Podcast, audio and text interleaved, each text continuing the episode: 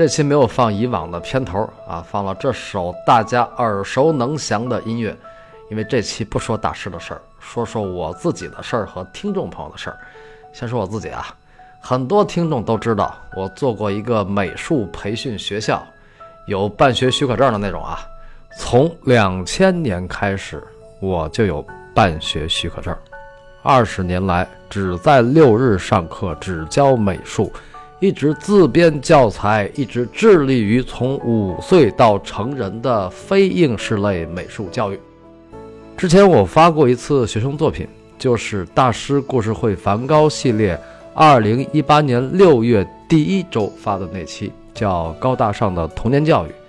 在那期音频的图文里，我发了一批二零一七年下半年到二零一八年初。我的学生临摹的梵高油画的色彩作业，感兴趣的朋友可以重温一下。那波孩子当时的年龄是小学六年级或者初一。那批作业，我可以自信地说，绝对不失水准。其实说到梵高课题或者说是大师课题，做美术培训的都很熟悉啊，恨不得全世界都这么教。那么在我的学校，从二零一零年开始。每一波小学五年级以上的孩子都要画这些课题，所以后来我就想，这课还能怎么上呢？我是学油画出身，我请的老师教大师色彩的也都是油画科班出身。那么对于教课，不管是小孩还是成年人，在我们的指导下临摹出一张像样的梵高作品，并不是什么难事儿。呃，所谓像样。就是有一定的专业技术难度，而不是把大师的作品简单化、幼稚化。呃，这一点我不跟别人掰扯啊，因为大师课题早就到了泛滥的地步。但艺术教育是一笔良心账，老师的专业素养至关重要。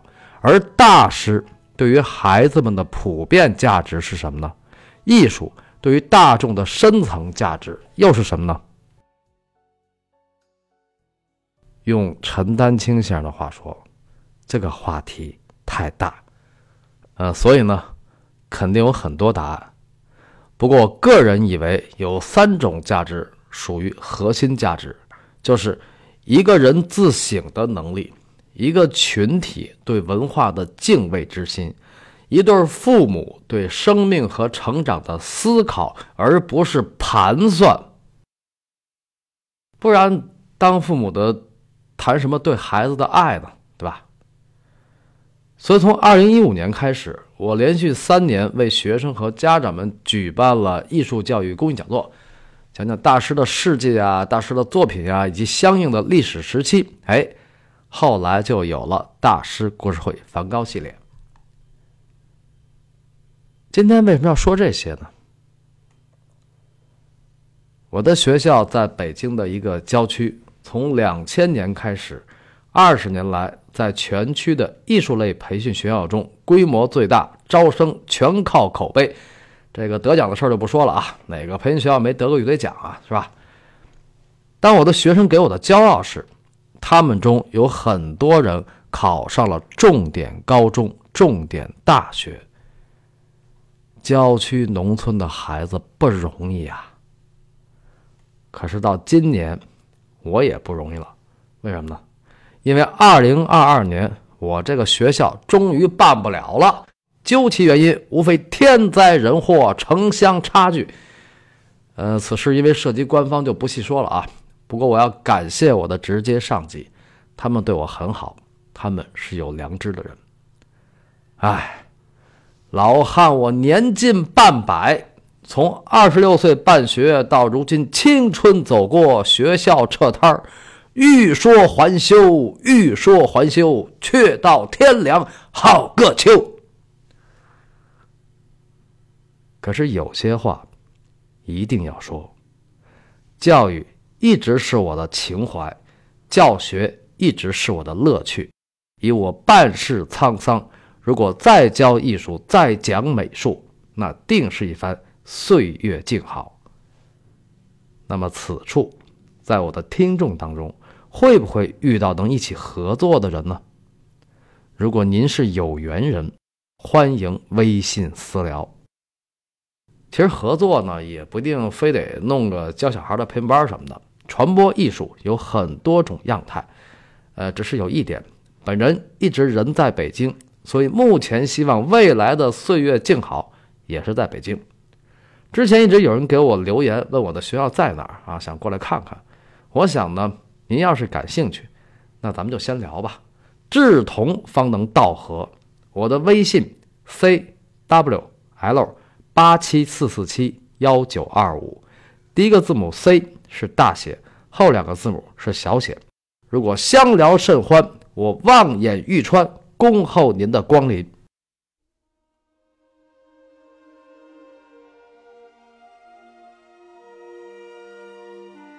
其实从去年到现在，面对这个学校，我一直有种无法抵挡的伤感，因为在这个学校，除了教学生，大师故事会到目前为止所有的音频都是在这里制作完成。我的那本书《梵高：向日葵画家：从巴黎到阿尔》也是在这里写完。还有，回首2020年3月，正逢新冠爆发初期，当时我播出了音频《再说梵高》啊，就是红虾那期。同时，也正在录制《高更之死》，梵高与高更的命运，加上我个人的一些点儿背，再加上疫情引发的集体焦虑，让我感受到了一种巨大的孤独与绝望。于是，我决定建个群。所以建群呢，不是为了圈粉，而是为了大家偶尔能相互取暖。有道是四海之内皆兄弟，五洲震荡和为贵。那么，既然我的听众来自天南地北、亚欧美澳，为了在一块能和平共处，不动不动就开撕，群规就很重要。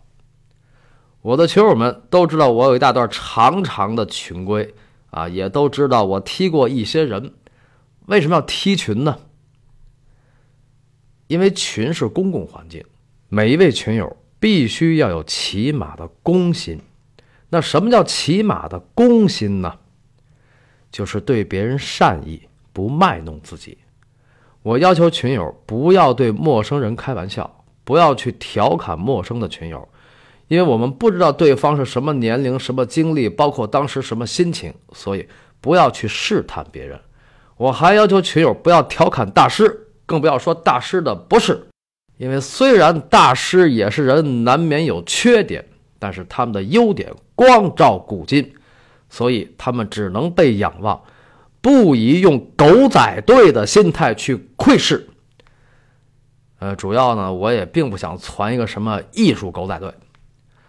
我的听众群叫大师故事群，群规林林总总还有很多，但是有一条还是要说一下。就是不要在群里转发其他艺术主播的节目和文章啊，因为这叫搅局嘛。我的群友也不用在别的主播的艺术群里转发我的节目。同在江湖混，个人有个人的缘分。我只是想结识更多的懂得释放善意的人。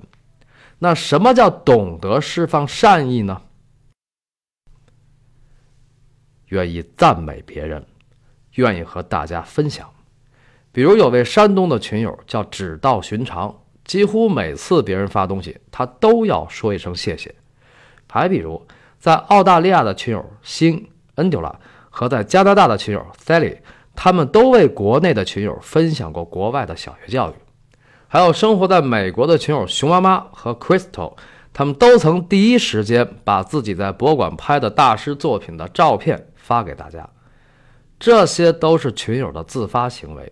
一个群这样的朋友多了，才是真正的活群。那当然呢，我作为群主，偶尔也会在群里语音几句，聊点我有感触的事儿啊，基本都和艺术啊、历史啊或者电影有关。但是我经常觉得很迷瞪，为什么呢？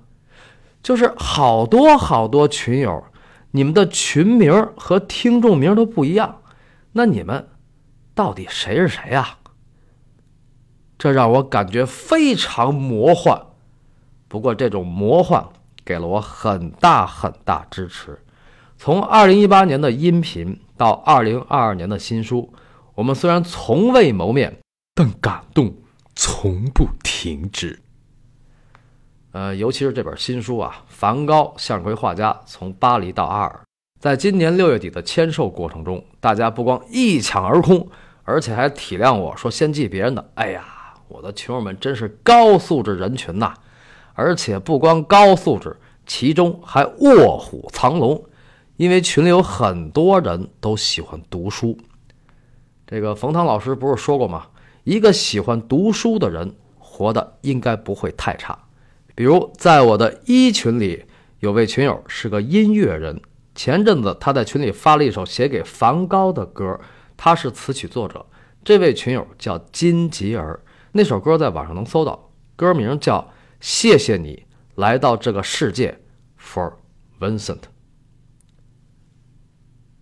这就是我们的感动，因为梵高大师，大家相聚在一起，也是因为梵高大师，我成了一名主播，并且写了一本关于他的书。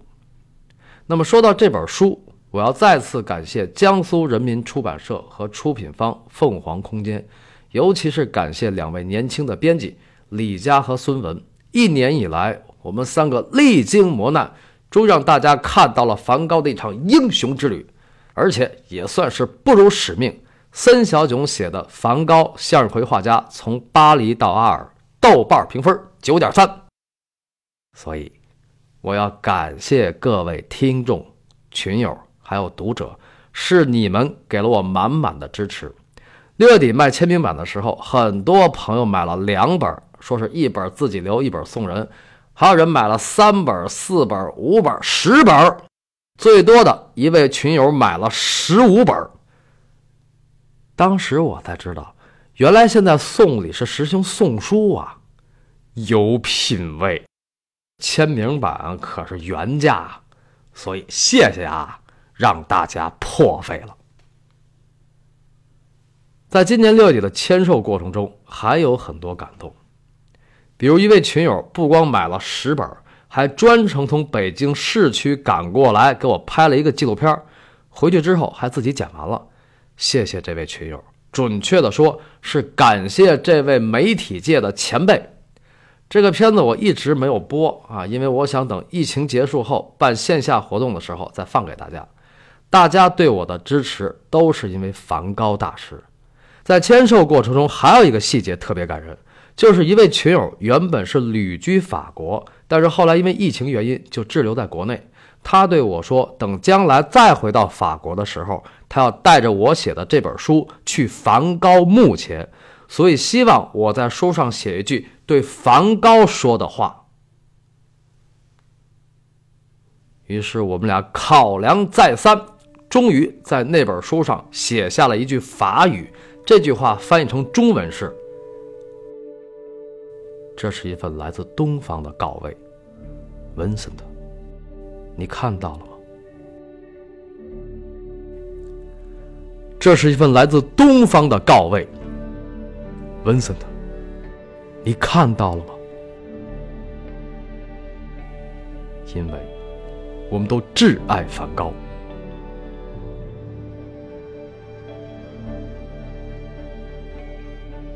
这就是我的读者，我的听众，我们的大师故事群。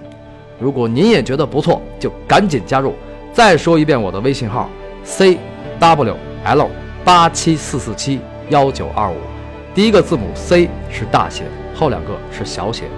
如果您也像我们一样挚爱梵高，欢迎加入大师故事群，因为将来还有一个伟大的计划等着你，一起来吧。